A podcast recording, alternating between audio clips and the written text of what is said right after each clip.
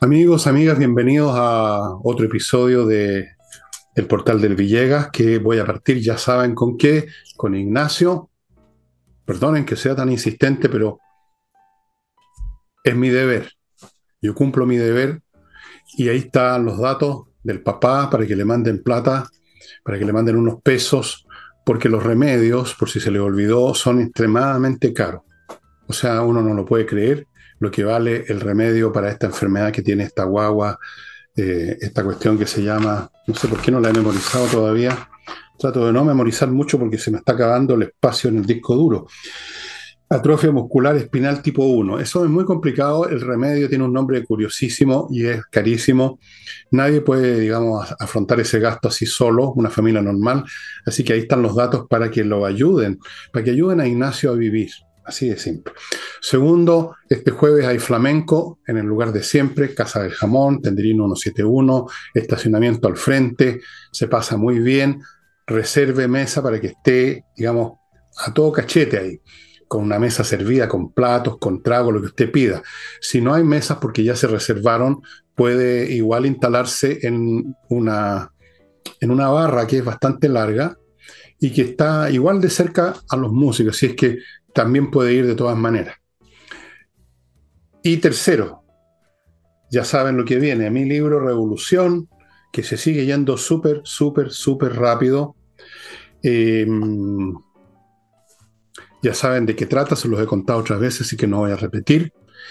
Y los libros que se nos agotaron, Tsunami, Julio César, estamos haciendo un esfuerzo para reimprimir unos poquitos, porque no podemos hacer mucho, para que para los interesados que todavía sabemos que quedan.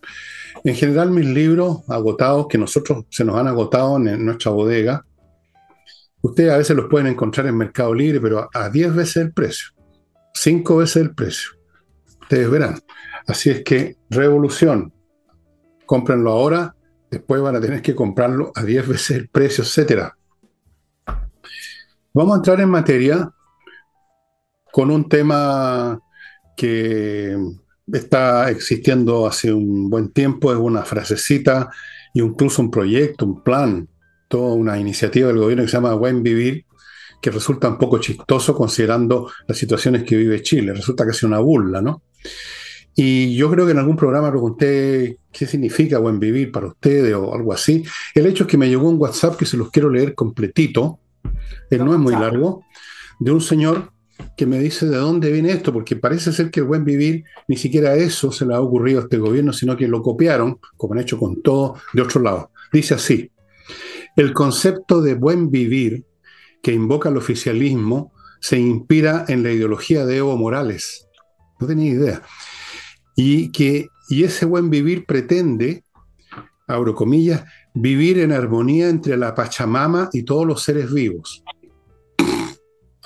Esa filosofía contrasta con la realidad. Bolivia tiene récord mundial en femicidios y han arrasado con los bosques amazónicos para plantar la hoja de coca. Esa es la Pachamama en versión Morales. Continúo. Hay que reconocer que esta doctrina ha permitido mejorar el buen vivir de los miembros del partido, los cuales se han podido enriquecer descaradamente. Hay miles de ejemplos. El último caso fue el ministro del Medio Ambiente de Bolivia, un dirigente indígena que cobraba coimas para las concesiones y en los últimos años se pudo comprar más de 50 propiedades. Ahí está la Pachamama, todo dar. Continúo. Asimismo, cabe mencionar que en el marco de la filosofía del buen vivir se ha promovido la legalización de la hoja de coca, supuestamente por sus valores nutricionales y su significado ancestral, eso, el significado ancestral sirve para todo. Cuando en realidad es muy sabido que es fundamental para la elaboración del clorhidrato de cocaína. Asimismo, este buen vivir fue un plan del gobierno del expresidente ecuatoriano Rafael Correa y está incorporado en su constitución. Para que vean ustedes que hasta eso lo copian, porque como dije, creo que ayer o anteayer, no sé, em, la inspiración de nuestros próceres en el gobierno viene de afuera o viene de folletos, o viene de instituciones internacionales, o viene de ciertos magnates que están metiendo plata en muchas cosas, de ahí viene. Y ahora, Nicole. Sí, no, solo unos comentarios. El plan Buen Vivir eh, es un plan para la macrozona sur, no es el plan Buen Vivir a nivel nacional. Entonces, hacemos eh, el, el, link con respecto a lo que te escribió el auditor. Efectivamente, uno puede sacar conclusiones con respecto a la frase, porque cuando la ex ministra Siches, esto, esto fue un plan improvisado de la ministra, ex ministra del Interior, Isquia Siches, que no le resultó su visita al Gualmapu, como le decía ella, ese territorio liberado, como le dicen en el oficialismo en Temucucuy.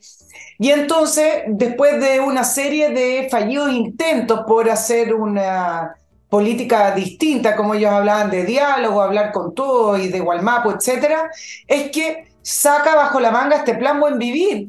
Y este plan Buen Vivir, efectivamente, tiene que ver o tiene un nexo, como todo lo que hace este gobierno, con algunos planteamientos de otros presidentes de izquierda. Yo no lo llamaría principio como Evo Morales, porque yo no sé si tiene principios, pero sí eh, tiene algún tipo de, mm, de, de, similitud, digámoslo así, para poder hablar de la Pachamama, etcétera. No es que eh, Isquia y el oficialismo en ese minuto, cuando se sentían totalmente mayoritarios con su discurso, hablaban efectivamente de estas situaciones ancestrales, etc.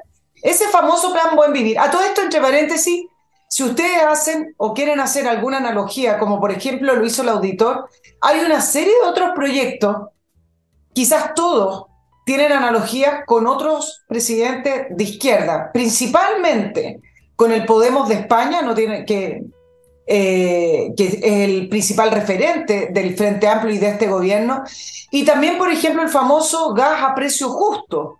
El famoso gas a precio justo con el eh, presidente, con el ministro Jackson vestido de rosado, justo, justo, justo, con el balón de gas. Si ustedes quieren, búsquenlo en Google porque es muy fácil de obtener la información. Fue uno de los principales planes en su primer momento de Hugo Chávez donde todo lo que hacía con intervención estatal le llamaba justo de partida y principalmente y puntualmente con el tema del gas, él lanzó el plan del el gas a precio justo para todas las familias, para familias venezolanas, un plan que después de financiado, bueno, y ahí Venezuela tomó otro curso, por lo tanto es muy difícil conocer las cuentas de, de Venezuela, pero eh, lo que hace el auditor es un eh, ejercicio interesante para saber desde dónde vienen las ideas de este gobierno. Y este gobierno tiene una mixtura, creo que lo hablamos la semana pasada, pero no específicamente esto, entre ideas de izquierda populista, muy poco se pronuncia la palabra populismo acá, como que no, el presidente no es populista. Si usted lee su, gobierno, su programa de gobierno como transporte gratuito, que todavía no lo vuelve a renacer, son proyectos populistas. Tú no puedes ofrecer cosas gratis ni justas a precio justo sin endeudar a la nación, o por lo menos con las finanzas como están. No hay ningún proyecto, idea de este gobierno que sea, que, sea original. Dudo que algún gobierno lo tenga, pero principalmente son proyectos que eh, hizo una mezcolanza entre presidentes de izquierda, de la primera ola de izquierda, y entre esta cultura progresista, un auditor, Fernando, me escribió y me dijo que no habláramos de progresismo porque progresismo tiene que ver con progreso y no es así porque hay una cultura progresista de izquierda, independiente de que la palabra signifique otras cosas. Y esta cultura woke, algunos le dicen woke, pero no se dice así, de con esta agenda identitaria. Eso es el gobierno, no es más que eso. Sí, bueno, yo voy a seguir a pesar de lo que diga este caballero hablando progresismo porque ismo es lo que cambia las cosas. El progreso, ¿quién va a estar en contra de que progrese la técnica, la, ciencia, las costumbres, la economía? Pero cuando se convierte algo en ismo, ya pueden ustedes adivinar que va a convertirse en una caricatura, en una tontería. Eh, ¿De dónde vienen estas ideas?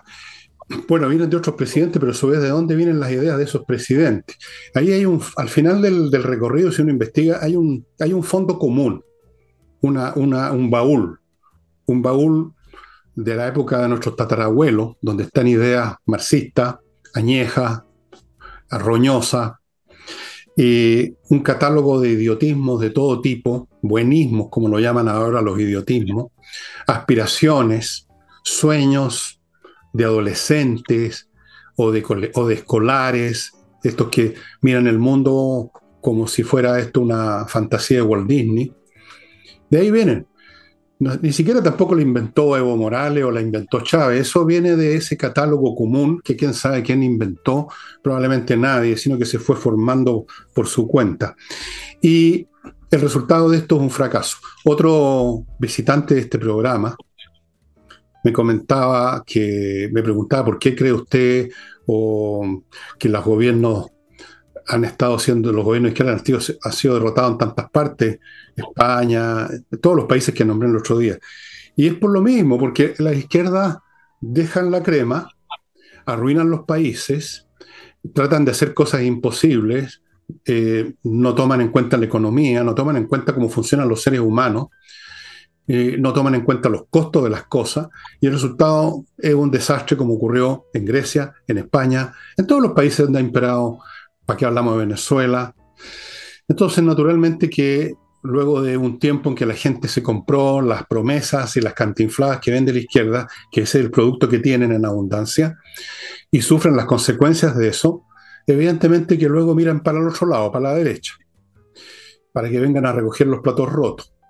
Después, a su vez, vendrá otro ciclo en que vuelven a aburrirse de la realidad que maneja la derecha, que puede ser muy dura, pero es la realidad, y entonces vuelven a ponerle, prestarle oído a otra manga, o quizás los mismos, que le vienen a contar otra vez el mismo cuento. Y en eso en América Latina nos llevamos todo el tiempo. Y en Europa también, fíjate, si tú vas observando los ciclos gubernamentales en Italia, Francia y España, vas a observar el mismo proceso, la misma cosa, como que la gente nunca aprende, nunca aprenden nada y vuelven a caer y tropezar en la misma piedra. Con una diferencia un poco amarga para nosotros.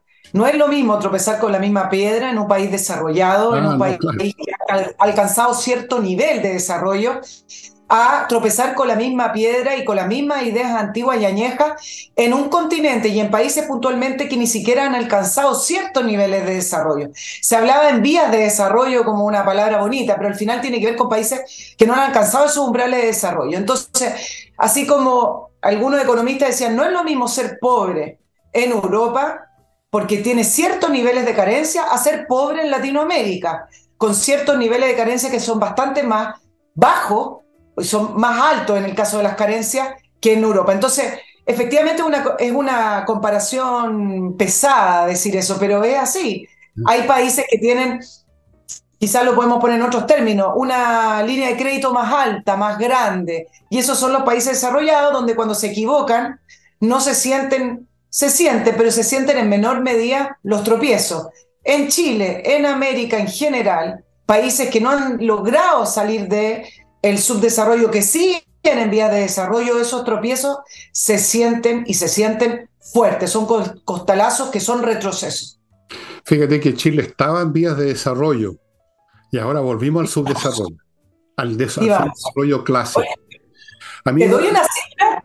Perdón, perdón, Fernando, dale. No, no, si no me pidas perdón, eh, tú no podías saber que ahora me tocaba el primer bloque. Ah, no, pero para cerrar plan Buen Vivir, para que le quede a nuestro auditor, porque le va a interesar.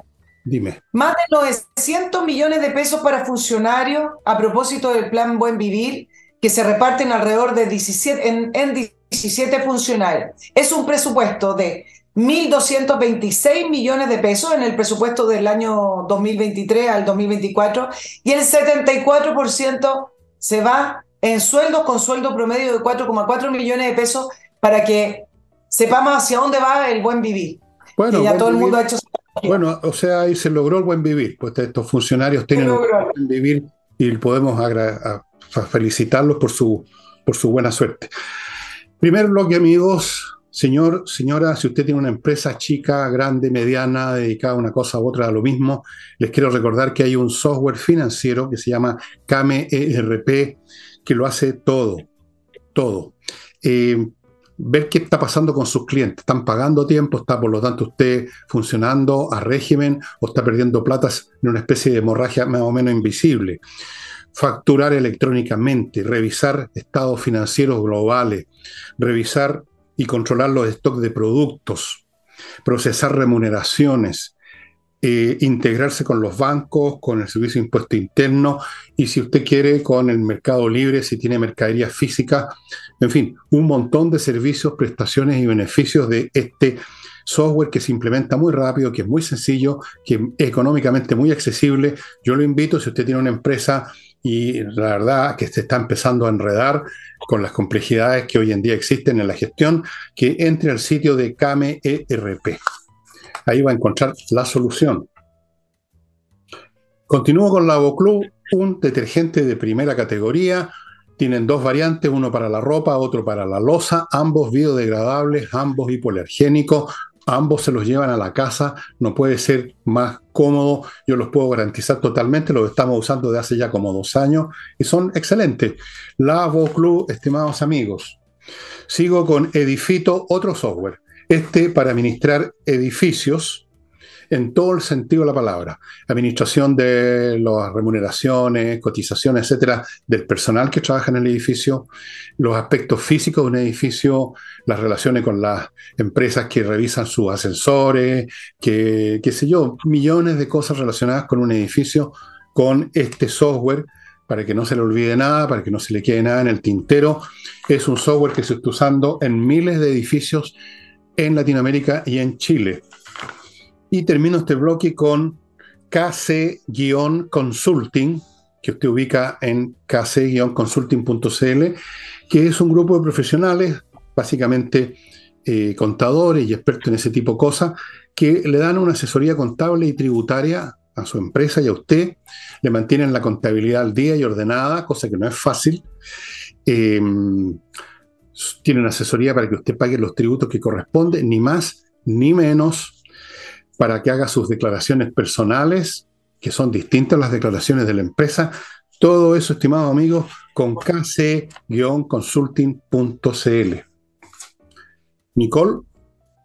Oye, vámonos al tema de las declaraciones de Ángela Vivanco, de la ley corta de ISAPRE y las repercusiones que hoy tuvo, porque esa es la, la noticia eh, y es un tema importantísimo porque tiene que ver con el sistema de salud, como no lo hace.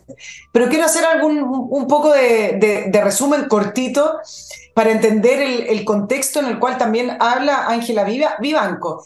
El 30 de noviembre del 2022 fue el, eh, el fallo de la tercera sala a cargo de Sergio Muñoz, eh, una sala de la Corte Suprema que ha tenido varios fallos y sentencias que han sido polémica. Algunos incluso le han hecho y le han elaborado un perfil a Sergio Muñoz, em, donde dicen que en general a veces sus fallos eh, dan un paso un poco más allá y, y, entran en el tema de políticas públicas. Ahora, ¿qué es lo que decía el fallo? Se supone, se supone porque hoy es solo confusión, unificar criterios de cobro en torno a una tabla única de, factores, que era la tabla que estaba dictada por la superintendencia en el año 2019, restituir cobros en exceso en un periodo de seis meses, expiró el 30 de mayo, se pidió una prórroga y además el no cobro a niños menores de dos años, etc. Bueno, con este fallo se produjo la primera crítica. Voy a dividir este tema, Fernando, en la parte política y la parte judicial. La primera crítica fue del famosa frase activismo judicial, y ahí venía la crítica a Sergio Muñoz y a los fallos de esta tercera sala. Pero después la crítica que viene desde em, abogados constitucionalistas, abogados que eh, ejercen su profesión y expertos, dicen que contravenía el orden jurídico mm, nacional en el sentido de que este fallo fuera general. Es decir, nunca en Chile los fallos tienden a ser generales, sino que más bien su sentencia tiene que ver con los demandantes. Y acá es donde se produce este, este enredo cuando Ángela Vivanco, en esta entrevista, dice que efectivamente el fallo tiene que ver con la restitución de los excedentes con quienes demandaron. ¿Y por qué se produce la, el enredo, Fernando? Porque el, el, fallo habla de los afectados. Y acá viene el tema de la interpretación. Para Ángela Vivanco le preguntaron quiénes son los afectados, no, no le hicieron la pregunta tal cual como yo se las estoy diciendo, pero lo estoy simplificando, y ella dice que los afectados son los demandantes. Mm. Para el gobierno, la interpretación que hizo del fallo tiene que ver con que los afectados son todos los afiliados a la ISAPRE y ahí está el meollo del asunto. Ahora, ¿cuál es el tema? Ángela Vivanco vino a, responder en esto de un mes que venía esta crítica diciendo, ojo que la Corte Suprema está pasando por alto el ordenamiento jurídico, es inconstitucional en Chile extrapolar un fallo de modo general eh, y no de modo particular con respecto a los demandantes. ¿Qué pasó hoy? El presidente de la Corte Suprema le quitó piso, dijo que era una opinión, dijo que eran declaraciones de ella y que solo le compete a la tercera sala pronunciarse. El punto que ningún medio ha visto que lo haga es que Ángela Vivanco estaba de ministra suplente de la tercera sala. Ella no habló como vocera de la Corte Suprema, sino que habló en su calidad de ministra suplente de la tercera sala. Y eso me parece que es un dato importante y que no, nadie ha, ha destacado y que nadie lo ha puntualizado. ¿Y qué es lo que responde Ángela Vivanco? Vivanco hoy responde también a lo que respondió el presidente de la Corte Suprema diciendo que lo tiene que aclarar la tercera sala y que ellas simplemente fueron parte de una entrevista donde se le pregunta algo puntual. Y me parece que efectivamente sí hay un cambio de criterio en el caso de que Ángela Vivanco y la tercera sala continúen en esa respuesta. Y dos, que la Corte Suprema en esta tercera sala se metió en un enredo, en un enredo de interpretaciones y además que llevaba mucho tiempo haciendo ciertas sentencias que algunos le decían, ojo, que se está pasando del ordenamiento jurídico. Eso es desde el punto de vista jurídico. Pero hay un tema político, ¿no es cierto? Dime, Fernando. No, no, ibas a hablar. Sigue, sigue, sigue, sigue. Siga. El tema político es más interesante aún, porque me parece que con la aclaración de Ángela Vivanco y si efectivamente la tercera sala se pronuncia en esa línea, transparenta un poco la posición del gobierno, es decir, le quita el piso al argumento del gobierno que cuál ha sido, tenemos que hacer cumplir el fallo. En la ley corta, lo único que dice el gobierno es, nosotros no tenemos la culpa, tenemos que hacer cumplir el fallo. Bueno, ¿cuál fallo? El fallo como lo interpretó el gobierno, es decir, devolverle los excedentes, que eran alrededor de 1.400 millones de dólares, a los afiliados por los cobros en exceso. Esa fue la interpretación que hizo el gobierno y cómo sustentó esa interpretación o su ley corta diciendo hay que respetar el fallo, los fallos no se comentan, los fallos se cumplen.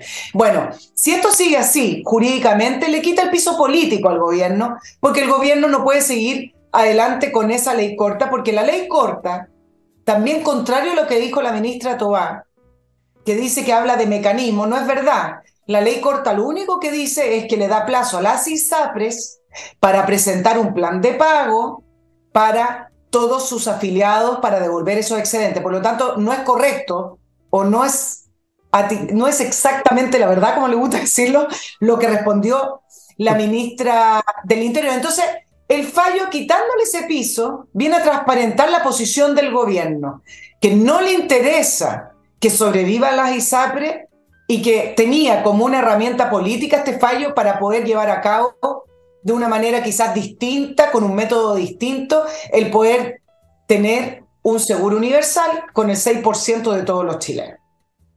Bueno, aquí hemos dicho un millón de veces que esa es la intención del gobierno. Lo dije ayer, lo he dicho otras veces, lo hemos dicho un millón de veces, que le interesa echar abajo y que, para usar una expresión mía, que usaron tan felices de que el Tribunal Supremo estaba sacando las castañas con sus propias garras en vez de ser el gobierno. Ahora, la ministra Toa lo que ha hecho no es tanto faltar a la verdad como decir las cosas hasta la mitad, porque efectivamente es un mecanismo hasta cierto punto el determinar plazo. Lo que pasa es que restó la parte del todos, que todos entran. Ahora, es evidente que la justicia no puede involucrar en un fallo a todo el mundo, porque entonces está cumpliendo el papel del legislador, pues solamente las leyes se aplican a toda una nación. Para eso son las leyes. Las resoluciones de una corte tienen que ver con los procesos judiciales que suponen un demandante y un demandado. En este caso los demandantes son algunos, 700.000 usuarios de las ISAPRE y los demandados son las ISAPRE, no sé, si, las, que demandaron concretamente incluso. Tampoco entiendo que hayan demandado al sistema, demandaron a, a, la ISAPRE en que ellos están cada cual. Así que ese es otro punto que habría que hacer.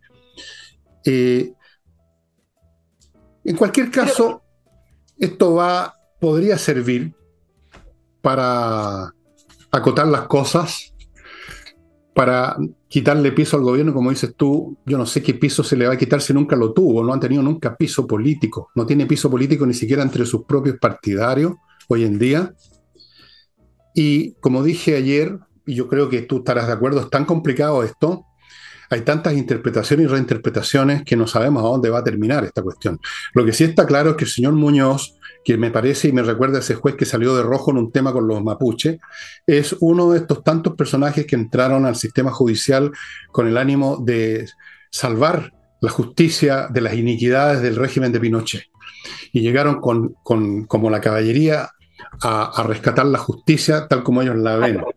Porque realmente una, un juez no puede ir más allá de las personas que están demandando, que son demandados. No puede, no está en la naturaleza de la justicia hacer eso. Así que evidente que el gobierno abusó. Yo creo que ni siquiera se dieron cuenta. Yo ni siquiera creo que sea una pillería del gobierno. Creo que simplemente no les da el mate para darse cuenta de las cosas. Se agarraron precipitadamente el asunto, como hacen con tantas cosas, y meten la pata, pero tupido y parejo, y se lanzaron, dijeron, esta es la nuestra para liquidar las ISAPRE. Pero resulta que no examinaron este pequeño detalle, ¿no? Que el señor Muñoz simplemente, yo no sé si se equivocó o trató de pasar el tejo pasado, pero el señor Muñoz, siendo miembro, y eso es increíble, de la Corte Suprema, violó el principio más elemental de la justicia, que es el que los juicios competen solo a los que entraron en la demanda y competen al demandado y a nadie más. La justicia no crea leyes. Punto. Pero mira, mira cómo es la, historia eh, y diciendo las cosas eh, por su nombre. El primero, el gobierno no quiso actuar, esperó hasta el final, por lo tanto estaba enredado con este fallo que es de noviembre del año 2022. A que se venciera el plazo, la ministra, había, la ministra Aguilera estaba elaborando un plan para poder ver una, una salida que sea viable financieramente para la ISAPRE. Esto no tiene que ver con, eh, con perdonazos tiene que ver con situaciones reales que sea viable para que el sistema siga funcionando.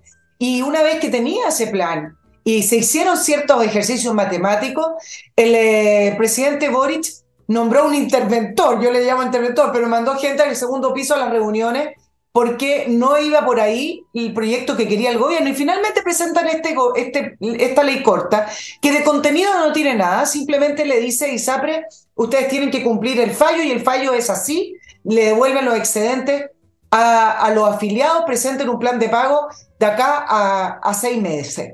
Y en este enredo, lo que uno podría haber interpretado de un gobierno que se hace cargo de los problemas, podrían haber utilizado la salida de la ministra Vivanco como una posibilidad, como una opción, como una oportunidad para salir del problema, no para perdonar a las ISAPRES, esto no tiene que ver con perdonar a las ISAPRES, sino que para darle viabilidad al sistema. Y sin embargo, las reacciones de hoy día, Fernando, son de este tamaño. Por ejemplo, el superintendente de salud, Víctor Torres, dice que no se da por notificado, porque esto es una entrevista, efectivamente, no le ha llegado un documento oficial, pero bueno, ustedes saben que la política no funciona así. Si quisieran argumentar en base a lo que dice Vivanco, ya estarían cambiando la ley. El ministro Cordero dice que esto contraviene el, fallo, que esto contraviene la sentencia, que es un giro. Y 43 diputados oficialistas del Partido Comunista, del Partido Socialista y también del Frente Amplio ingresaron un requerimiento al Tribunal Constitucional para poder em, consultar sobre el proyecto de los senadores Rincón, Walker, Galilea, Macaya y Chaguán, que es un proyecto alternativo que está aprobado en la Comisión de Constitución del Senado para que ver si es inconstitucional este proyecto que el oficialismo llama perdonazo. Y sin, sin embargo, si ustedes leen, el proyecto tiene que ver con eso, con un poco en la línea de lo que preparaba la ministra Aguilera, es decir, buscar una salida que sea viable financieramente. Entonces, en vez de utilizar y tomar las palabras de Vivanco para poder solucionar realmente el problema, el gobierno no solamente se siente entrampado, sino que además arremete contra la ministra Vivanco para decir, no, pues no me, no, ese no es el fallo. En el fondo eso es lo que están diciendo. Pero lo que pasa es que el gobierno no tiene interés en salir del problema, como pones tú. Para ello el problema es seguir con la revolución, no salir del problema eh, entendido como rescatar a las ISAPRES de un derrumbe que produciría un problema de salud para los afiliados y para todo, para todo el país en definitiva. Eso no es el problema del cual quieren salir. El problema del cual quieren salir es cómo seguir adelante con su revolución teniendo a la gente en contra, no teniendo un Congreso en sus manos, en fin, por todas esas cosas. Por eso que esas conductas no las, no las son las que tú estás describiendo, no, no, no, no, tenían interés en aprovechar esto. Eh, puede ser que eventualmente, si las dificultades son muchas y ven que se le viene un tren encima, van a encontrar una manera de salvar las ISAPRES y de que salvar el problema, porque aquí no se trata de salvar las ISAPRES, se trata de salvar el país, básicamente. Cuando los problemas son tan grandes, ¿cuántas veces lo hemos dicho? Esto no es un perdonazo cuando ya afecta a instituciones y áreas completas de la actividad humana. No, esto no es un perdonazo. decir eso es una franca, una estupidez de arriba abajo, una estupidez propia del sector por lo demás. Pero ellos quieren seguir adelante en esto y en todo, y por eso que están haciendo lo que tú dices, atacando a Vivanco, atacando a medio mundo. Mm, son así, no tienen remedio. Hay gente que todavía cree que hay un socialismo democrático, que hay un socialismo no tan democrático, que hay gente que va a entender que es un tema de experiencia. No, péguense al cachofazo una vez por todas. Esta gente, de una manera o de otra, con distintos temperamentos, pero no con distintas almas, quieren seguir adelante. Y lo van a intentar con medios lícitos o ilícitos. Yo ya sé que dentro de la moneda hay algunos que están acariciando la idea de gobernar sin Congreso, con decretos o con algún otro mecanismo de ese tipo. Lo que intentó Allende que le salió mal, como todos sabemos. Y ahora voy a otro bloque, que lo empiezo con la editorial Edisur. Acuérdense que está en compañía 1025, se anda por el centro, péguese una vueltecita por ahí, hay un montón de títulos puros autores importantes. Aquí no va a encontrar eh, libros de fulanito de tal y los poemas de un colegial de 18 años. Puros autores importantes en Edisur y además tienen la opción ahí, entrando al sitio, de verse alguno de los, de los títulos que tienen en formato digital y que usted no los encuentra en ninguna parte. Está ahí, un libro que usted hace tiempo sigue, lo quiere tener, pero no lo ha podido encontrar. Ellos se lo van a imprimir tienen ese servicio único en Chile, edisur.cl. Continúo con autowolf.cl, ya saben, una empresa que va a su casa a arreglar la carrocería de su vehículo, normalmente en un día, frente a sus ojos se lo dejan listo. Si el auto está demasiado estropeado, se lo llevan a un garage propio, no, no tercerizan a gente que no se conoce, propio, y en muy pocos días, menos de una semana, se lo van a devolver en perfecta estado como nuevo. Autowolf.cl. Sigo con kmmillas.cl también, que le compra sus millas que usted ha acumulado en sus vuelos y que no va a usar o no las va a usar todas por último. No olviden, las empresas aéreas las borran. Yo no sé cuál es el plazo que se dan, pero de repente usted que creía que tenía 40.000 millas no tiene ni una. Se quedó colgado la brocha vaya a kmmillas.cl y véndalas, conviértalas en plata. Y termino este bloque, si me alcanza la garganta, voy a terminar haciendo un programa con gestos, oye, finalmente. Torch. Torch, que pone a su disposición linternas que yo le he mostrado ya varios modelos, increíbles por su resistencia, porque tienen una capacidad lumínica impresionante, porque son resistentes al agua, porque tienen una autonomía, propia, en el sentido que su batería usted la recarga en su casa, enchufándola al computador o a donde sea, se cargan fácilmente, rápidamente, y la fuerza que tiene la luz, incluso de las linternas más chicas, una que tengo en el bolsillo, es impresionante. Siempre es bueno tener linterna, especialmente en un país donde de vez en cuando, como nos pasó la otra vez, se corta la luz y uno queda sonado. Porque antes tú eres muy joven, pero en los tiempos míos en que se cortaba la luz, uno no le importaba mucho, prendía unas velas tenía siempre un montón de velas y las prendía. Pero ahora que la internet, que la televisión, que esto, que el otro, estamos más dependientes de la fuerza eléctrica, no basta con prender velas. Bueno, amigos, Torch. Volvemos con, con Nicole. sí, vamos, Fernando, a, revisar un poco el tema de la cuenta pública, porque el, el, fin de semana y hoy todavía están las bajadas y están los análisis. Yo, em, hay muchas cosas que se han repetido, pero Primero me voy a, referir a una frase que los ministros han estado repitiendo, hoy día lo han estado repitiendo y que me parece que tampoco se cumple. El presidente Boric dijo que ellos han reordenado sus prioridades y dijo fuerte y claro que las prioridades de la gente son las prioridades de este gobierno. Aplauso. Bueno, el punto es que hay que leer la bajada. Ya nos estamos acostumbrando, ya estamos conociendo al presidente, ya lo conocimos. Y el presidente de este gobierno dicen una cosa y hacen otra cosa. Me parece que el tema de la credibilidad se le está agotando si es que si es que la tiene, y me, va a terminar siendo un problema endémico para este gobierno y en algún minuto, porque efectivamente hoy día las encuestas eh, reflejaban un aumento en la aprobación del presidente, pero el, el, tema de la credibilidad y de seguir diciendo cosas y hacer lo contrario, va a ser otra, eh, va a terminar pasando la cuenta ya ni siquiera una cuenta pública que hace que todos los presidentes Claro, mucho show. Pero todos los presidentes, el otro, hoy día comparaba, por ejemplo, el mismo presidente Piñera, que tenía una aprobación paupérrima después del año 2019, después de las cuentas públicas también subía. El tema es cuánto de eso va a poder seguir ocurriendo para el presidente Boric cuando realmente la gente entienda y conozca que una cosa son sus discursos y otra cosa es que hace, eh, hace política y su gobierno va hacia otra dirección. Por ejemplo, vámonos con el tema de las prioridades. Dime, Fernando. Vámonos a muchas cosas, pero antes de que te vayas a otra cosa, te quiero preguntar si él dijo exactamente la frase prioridades de la gente. Sí, pues, eso lo dijo, lo dije textual, entre comillas. Prioridades de la gente, ¿ah? Ok, sigue nomás, después voy a comentar eso. Sí, vamos, vamos entonces con las prioridades. Primero que las prioridades ahora pasan solo por la reforma tributaria, que fue lo único que quedó claro después de las cuatro horas de, discurso donde habló mucho y no dijo nada.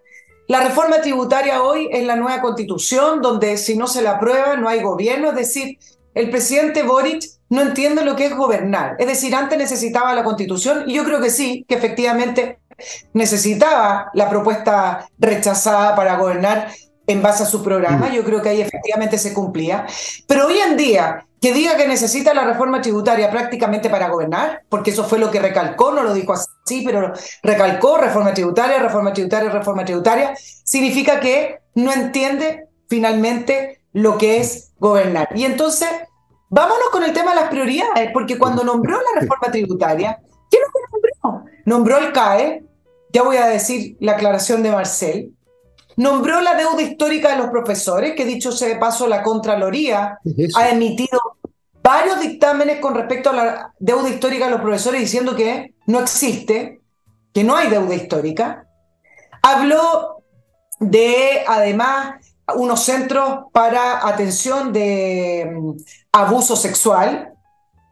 Habló de una serie de otras situaciones que, entre paréntesis, no necesita una reforma tributaria para poder hacer estos centros, necesito un reordenamiento de gasto que es distinto.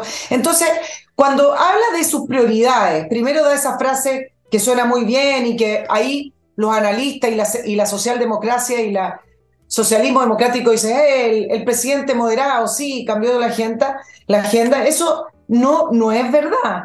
También habló de otra serie de, de proyectos que no pasan ni siquiera por la reforma tributaria, como la eliminación de la tarifa de invierno. Y acá yo quiero hacer tres puntitos, Fernando, para que tú me comentes sobre las nuevas prioridades. Dime. No, eh, estaba pensando en eso de las prioridades de la gente. ¿Cuáles son las prioridades de la gente? Las prioridades de la gente yo creo que no tienen nada que ver con las prioridades del gobierno. Las prioridades del gobierno es hacer la revolución. La prioridad del señor Boris es eh, obedecer los mandatos de sus patrones, el Partido Comunista. Las prioridades son las cosas minúsculas y fantasiosas que tú mencionaste, pero ¿dónde están las, prioridades? Las prioridades de la gente son seguridad, en primer lugar, Todos los días aquí tenemos baleos, acuchillamientos, robos, asaltos, portonazos, encerronas. La, la prioridad de la gente es que no haya inflación o que disminuya, que haya crecimiento para que ellos obtengan pega. Esas son las prioridades de la gente que yo, según yo entiendo. Las prioridades de la gente es vivir en un país normal. Las prioridades de Boris son completamente diferentes. Yo creo que ya no, ya no sé si vale la pena escuchar y comentar lo que dice Boris, francamente. No, francamente te digo, y entrar al detalle, que dijo esto, pero después dijo esto otro, yo creo que ya sobrepasó todo límite de... Nunca fue creíble. Para mí un personaje como ese es simplemente un dirigente escolar que nunca creció, que se quedó en el nivel de las frases generales, de los grandes principios que no son más que palabrería, del cantinfleo, de el, el, ceño adusto para tratar de imitar una, copia bastante patética de Salvador Allende, eh, otra copia de Fidel Castro hablando horas de horas de horas. Yo no sé si vale la pena comentar lo que dice allá Ori. Yo creo, yo creo que es un personaje intrascendente, honestamente. Yo creo que es un tipo que habla y habla, que no sabe lo que está diciendo. Un tipo de una inteligencia tan mediana que da pena, porque yo conocí personalmente a un montón de presidentes. Conocí a Piñera, conocí a Eduardo Frei, conocí a Patricio Erwin, conocí a Salvador Allende. Era más cabro, pero lo conocí. Eran personas pretty smart, digamos, por arriba del promedio en algún nivel mayor o menor, pero, pero este fulano, no sé. Eh, pero si quieres seguir comentando lo que dice Boris. Pues vamos a seguir, pero no desde ese punto de vista. Porque poco se ha concentrado la atención en, estos tres grandes anuncios que hizo el presidente, pero en qué contexto los dice. Voy a poner en contexto porque voy a decir lo siguiente.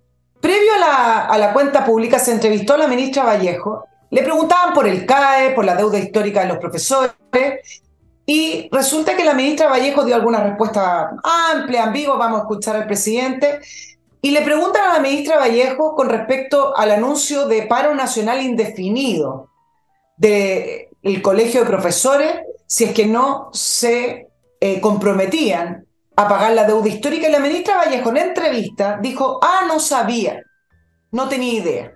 Y yo les quiero decir acá que eso no es verdad. Es imposible que la ministra Vallejo y el gobierno amenaza el colegio de profesores. Y entonces, tres grandes anuncios de la cuenta pública fueron en base a amenaza. El CAE Resulta que el Frente Amplio viene ya hace varios meses volviendo a levantar la bandera de la condonación del CAE y presionando al presidente. Uno de los grandes anuncios del... Eso no es perdonar. La deuda histórica... No, eso no es perdonazo, no, porque eso es, es justo, es precio justo.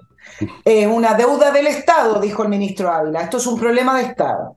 Luego tienes la deuda histórica de los profesores, que bajo amenaza de paro nacional indefinido, el presidente Boric vuelve a levantar el tema de la necesidad de recursos para condonarla. Y luego tiene el tema de la tarifa de invierno, la eliminación de la tarifa de invierno, que quedó ahí, porque habló tanto que al final todo fue quedando en el aire, pero que tiene un tema político. Hay un proyecto de ley que fue ingresado por el Partido Comunista, liderado por Carol Cariola, para eliminar la tarifa de invierno. Carol Cariola también ha sido una de las precursoras de los retiros es una persona que ha estado enfrentando al gobierno, que era cercana al gobierno, pero que desde el Parlamento la ha estado enfrentando. Y con la amenaza de este proyecto de aprobar el fin de la tarifa de invierno, responde el presidente Boric en plena cuenta pública diciendo que él, vía administrativa, va a eliminar la cuenta de invierno. Entonces tenemos tres grandes proyectos, tres grandes anuncios, porque le dio harto énfasis en tiempo y en... Em, en, entonación, en duración, tres proyectos en cuenta pública anunciados en base a amenazas de grupos que presionan al gobierno y que el gobierno cede, por lo menos ante la cuenta pública independiente, que ese proyecto del CAE después no salga.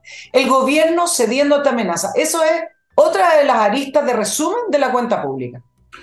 Así que los profesores amenazan con un paro. ¿Y cuándo estuvieron sin parar? ¿Cuándo han estado sin parar? Porque yo creo que están parados hace, años, ¿no? Viven en paro, viven en un paro perpetuo. Eh, da lo mismo a esta altura, creo que hemos dicho acá que la educación ya la liquidaron hace rato, da lo mismo si están yendo a clase a hablar de cómo sobar las espaldas para aprender sobre los modelos feministas o da lo mismo que vayan a clase los profesores, se podrían quedar en su casa. O sea, da lo mismo. En cuanto a las promesas del gobierno, yo no sé. repito, a mí ya me parece eh, irrelevante analizar este gobierno. Simplemente son como un circo pobre de mala calidad. Cuando uno entra a un circo pobre y los payasos son fome y los equilibristas se caen, uno se retira. Yo me retiro de esta cuestión. Honestamente, voy a empezar a hacer un programa con menos Chile y con más cosas interesantes. Hay un montón de cosas que están pasando. ¿Sabías tú, por ejemplo, que está el litio a punto de quedar fuera de combate con baterías de otro tipo? Nicole. No, sí, la, sí, claro. La, nueva viga maestra de la economía de estos genios resplandecientes que van a tener una. Se está acabando. El litio, ya hay varias. Yo he seguido esta cuestión porque sé leer, fíjate. Puedo ver en el computador, leer en Google las revistas científicas y montón de cosas. Bueno, déjame ir ahora otro, a otro bloque.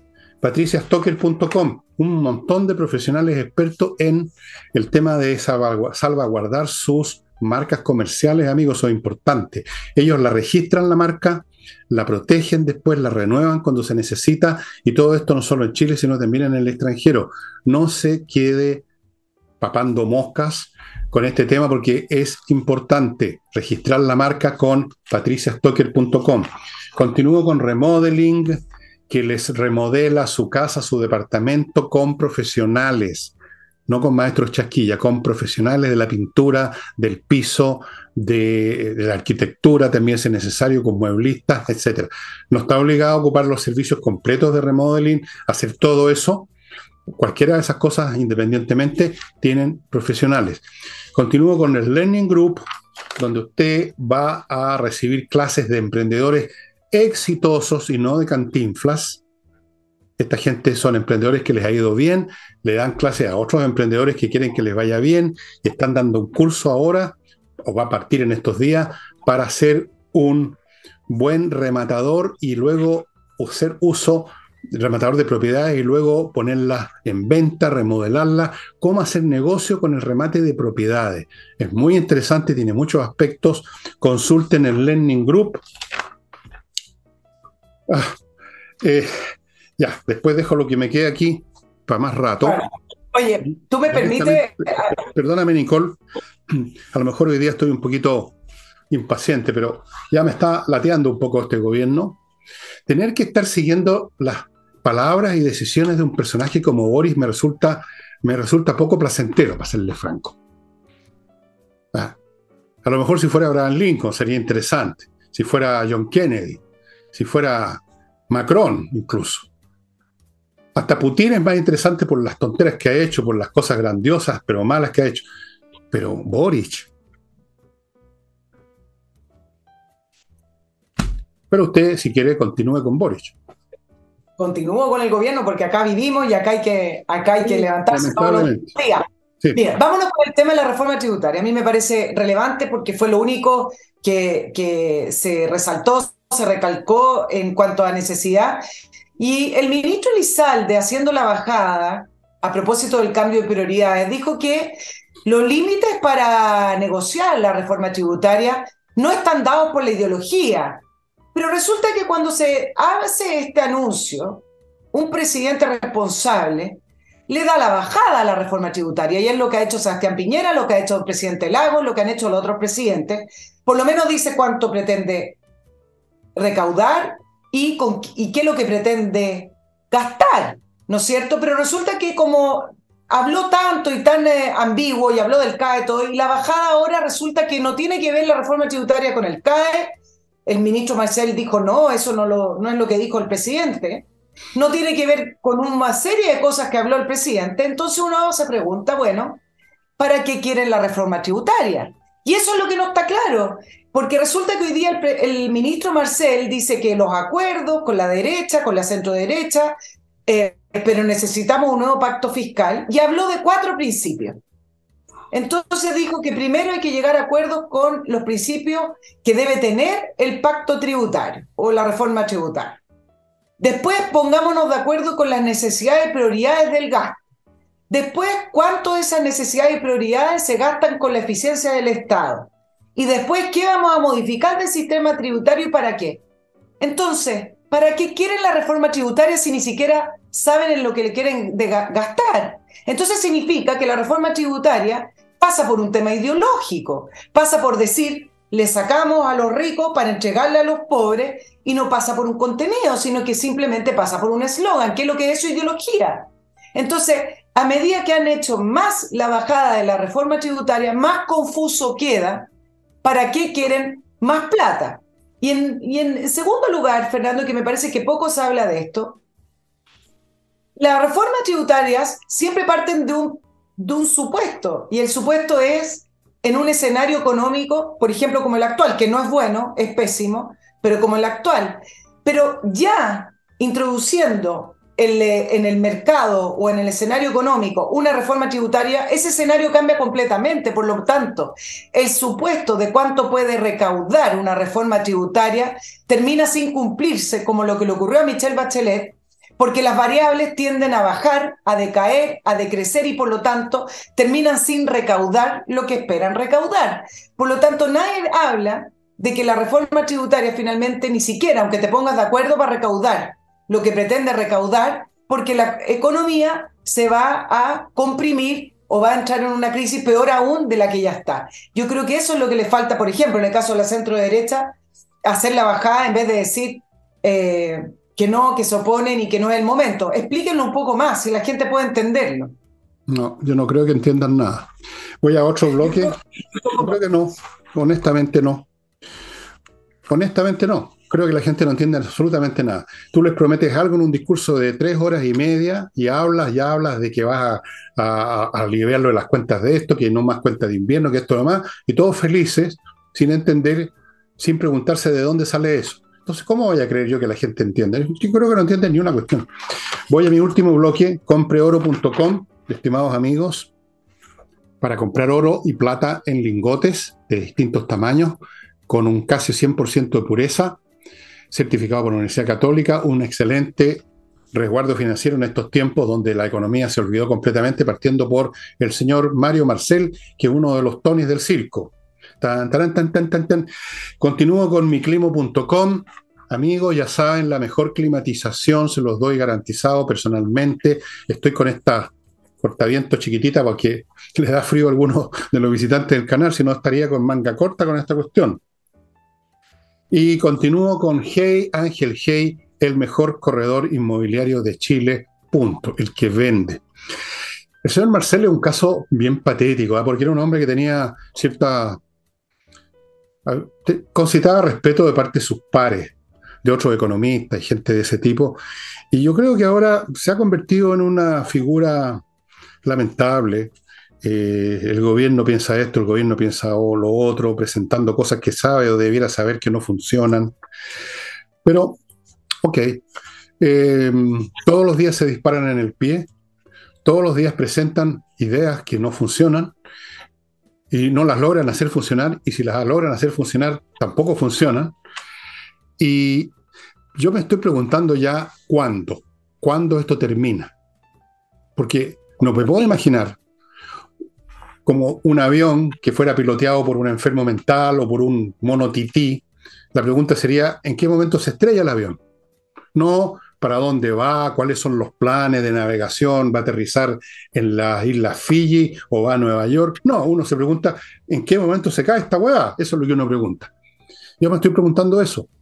¿En qué momento este gobierno de incapaces, fantasiosos, tú dices dicen ideológico, ni siquiera es ideología, son fantasías infantiles, cuando este gobierno genera ya una crisis tan patagüina que no puede continuar? porque tal como están las cosas, aunque parezca inimaginable ahora, eh, va a ocurrir. Amigos, se los predigo con la misma tranquilidad con que predije muchas cosas en libros y todo. Esto simplemente tiene un límite. Tanta torpeza y tantos errores tienen un límite. Yo no sé si ese límite es entre años más o antes, por algunos de los mecanismos que estudio en el libro Revolución, que se los recomiendo porque ahí pinto cinco distintos escenarios. Y uno de ellos, uno de ellos, es, uno de ellos solamente es el que todos ustedes imaginan respecto a que el gobierno llega tambaleándose a tres años más. Yo, puedo, yo creo que puede terminar antes por renuncia o por algún tipo de crisis política en gran escala, porque este, este nivel de errores finalmente cobra, pasa la factura, pasa la factura a Nicole. Así que eso. Y... yo, el escenario que, que, puedo imaginar más bien es más tradicional. Yo creo que los, los países no desaparecen. Los países... No, yo digo que desaparece Chile. Yo no, digo que voy a terminar. Los países los países ahí están, su gente ahí está. Lo que sí, los países pueden seguir decreciendo, los países se pueden seguir arruinando y se puede seguir excavando profundamente. Yo, yo pienso que en esta línea, sin un gobierno que cambie de rumbo, que lo dudo, porque ellos creen en sus principios, ellos creen en su agenda, creen en, en, en, su programa de gobierno como una Biblia y porque sus socios de gobierno, el Partido Comunista, está muy cómodo con ese programa de gobierno que eh, intentará implementar de distintas maneras. Por lo tanto, un cambio de rumbo muy difícil. Pero efectivamente yo lo veo un poquito más tradicional, sino que con un país que llega al 2025 más arruinado, decreciente y con situaciones en crisis bastante más profundizadas, porque bajo la ley yo no, creo que la persona yo no he dicho que el país se va a acabar, por supuesto que no, pues los países siguen. Haití sigue funcionando, pero miren cómo funciona. Venezuela sigue existiendo, pero miren cómo existe. Yo no digo que el país va a desaparecer, se va a desvanecer, todos vamos a irnos a otra, a otra dimensión para quedar pelado el territorio.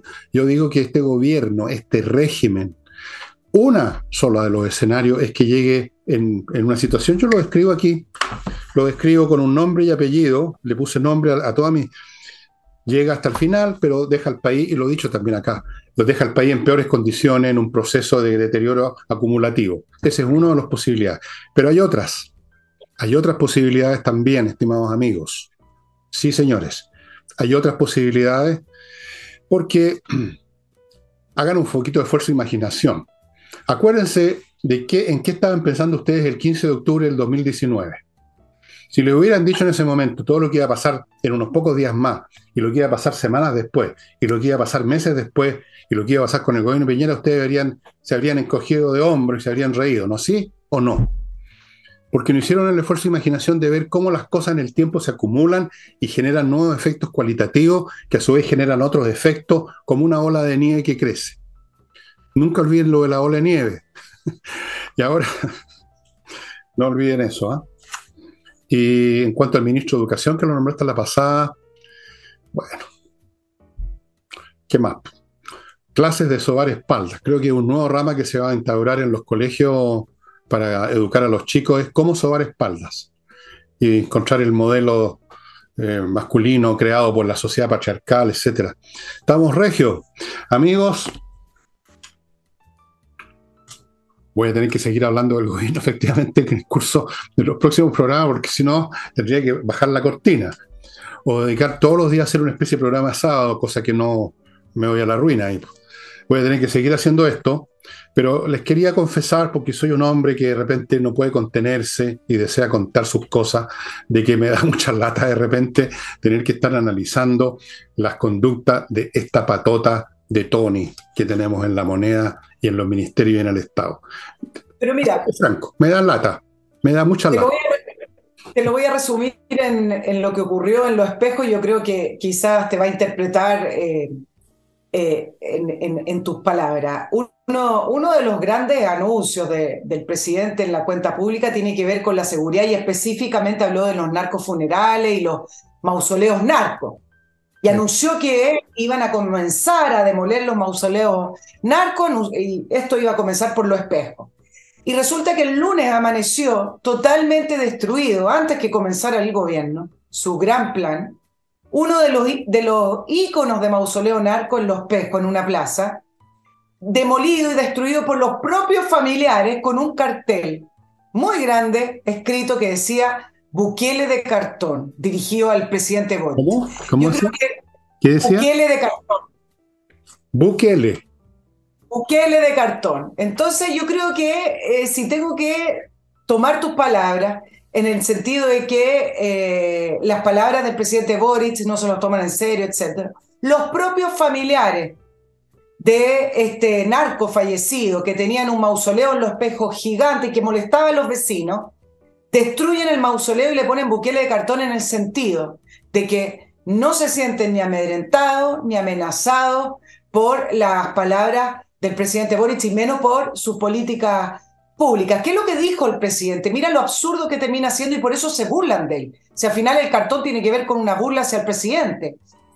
El presidente dijo que iban a enviar una ley para impedir o regular los narcos funerales, limitar los días de velorio y el, el recorrido de los cortejos. Entonces acá uno se pregunta, ¿por qué necesita una ley para hacer cumplir la ley? Es decir, va a mandar una ley para comandar al gobierno a hacer cumplir la ley de algo que no existe. Los narcos funerales es una creación comunicacional. Entonces, no necesita una ley para hacer cumplir la ley. ¿Para qué le das más vuelta, Nicole, si eso está claro? Está claro que esta gente no, no tiene cerebro nomás, pues. O sea, son francamente deficitarios. Y hemos llegado al extremo que los narcotraficantes generan sus propios monumentos conmemorativos. Hemos llegado a eso. Y es un buquele de cartón, no, ni siquiera de cartón. Eh, pero entre paréntesis, hay mucha gente que le gustaría un buquele en Chile, ¿ah? Ojo. Y hay, unos que y hay mucha gente que le gustaría otra cosa también. Ojo con eso. Ojo con muchas cosas que están pasando todavía en forma relativamente subterránea, pero que van a emerger tarde o temprano a la superficie como dije, hay muchos escenarios posibles. Y ahora sí ponemos fin a este programa en que me he quejado de mi propio trabajo, pero lo voy a seguir haciendo. ¿ah? ¿Qué le voy a hacer? Pues aquí estoy, porque efectivamente vivo en este país. Es un país de mierda, pero es mi país de mierda. Que e, esa es la realidad. Como decía, ¿quién fue? Nixon, a propósito de lo, cuando le dijeron, oye, ¿cómo estás defendiendo a ese a ese líder militar de no sé dónde, y dijo así, es un, es un, dijo literalmente, es un hijo de puta, pero es nuestro hijo de puta.